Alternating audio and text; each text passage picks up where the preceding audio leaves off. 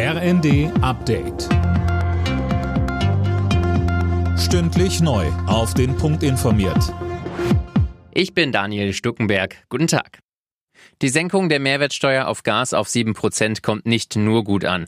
Vom Institut für Weltwirtschaft in Kiel heißt es etwa, die Senkung verwässere den wesentlichen Effekt der Gasumlage, Energie einzusparen. Weitere Reaktionen von Tim Britztrup. Marcel Fratscher, der Chef des Deutschen Instituts für Wirtschaftsforschung, fordert konkretere Maßnahmen, um gezielt Menschen mit geringem Einkommen zu entlasten.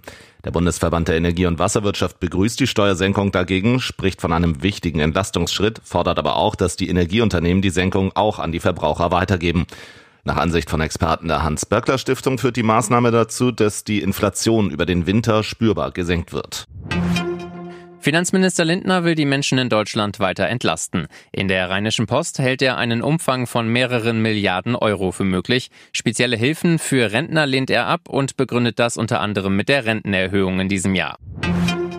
Apple rät Nutzern von iPhones, iPads und so weiter dringend zu einem Software-Update. Hintergrund ist eine enorme Sicherheitslücke. Mehr von Sönke Röhling. Hacker könnten darüber die totale Kontrolle über die Geräte erlangen. Vor allem Menschen, die in der Öffentlichkeit stehen, wie Politiker oder Journalisten, wird deswegen dazu geraten, den Patch herunterzuladen, um zu verhindern, dass sie ausgespäht werden.